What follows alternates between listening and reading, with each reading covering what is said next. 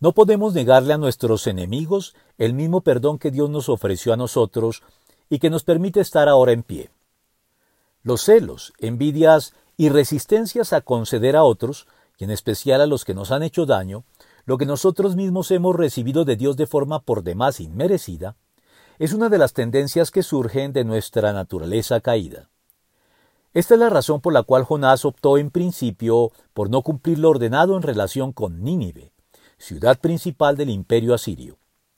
El mismo imperio que, en su expansión conquistadora, había asolado cruelmente a Israel con anterioridad, predisponiendo al profeta en relación con ellos, al punto de no desear ofrecerles ninguna oportunidad para el arrepentimiento, sino anhelando más bien que el juicio de Dios los alcanzara con todo su rigor, sin reparar en que su propio pueblo no estaba en pie debido a sus méritos y a su rectitud, sino a la misma misericordia que Dios ahora deseaba ofrecer, de manera soberana, a los habitantes de Nínive si se arrepentían y volvían a él de todo corazón, que era el temor del profeta, consciente de la misericordia que Dios está dispuesto a otorgar a quien sabe valorarla. Al ver Dios lo que hicieron, es decir, que se habían convertido de su mal camino, cambió de parecer y no llevó a cabo la destrucción que les había anunciado.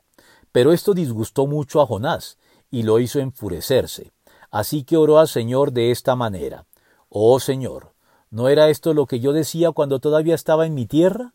Por eso me anticipé a oír a Tarsis, pues bien sabía que tú eres un Dios bondadoso y compasivo, lento para la ira y lleno de amor, que cambias de parecer y no destruyes. Jonás 3 del 10 al 4.2.